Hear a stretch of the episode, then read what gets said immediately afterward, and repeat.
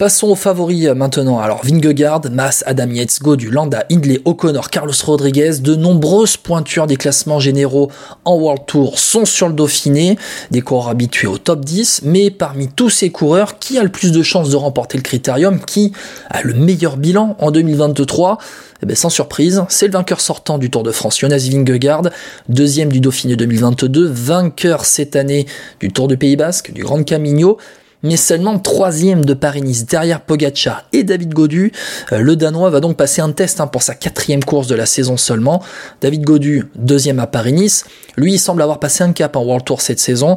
Quatrième au Pays Basque. Il avait bien démarré son année avec deux top 5 en Dromardèche, mais il a été gêné par des allergies lors des Ardennaises, euh, qui étaient euh, son objectif du printemps. Euh, chez UAE, pas de Tadej Pogacar, toujours en convalescence. Adam Yates sera le leader. Le Britannique est peut-être l'adversaire numéro 1 de Vingegaard ou le favori du reste du peloton, à vous de voir, vainqueur de l'UAE Tour et du Tour de Romandie cette saison, au service de Joe Almeida en Catalogne, et sur Tirreno. Alors, si Yates et Godu craquent, il y aura toujours deux Espagnols ultra réguliers à l'affût et qui préparent le tour discrètement et sereinement. Henrik Mas, bien sûr, deuxième des deux dernières Vuelta, euh, cinquième du Pays Basque, sixième à Tirreno, et puis Mikel Landa, qui a terminé toutes ses courses de la saison 2023 entre la deuxième et la septième place, au Pays Basque, en Catalogne, à Tirreno, en Andalousie, à Valence troisième de la Flèche Wallonne également. Alors parmi les outsiders à suivre également, il y aura Matteo Jorgensen, l'équipier, l'autre leader de la Movistar avec Henrik Mas, le champion olympique Richard Carapaz chez IF, alors peu en réussite cette saison, mais qui vient de remporter la Mercantour Classique.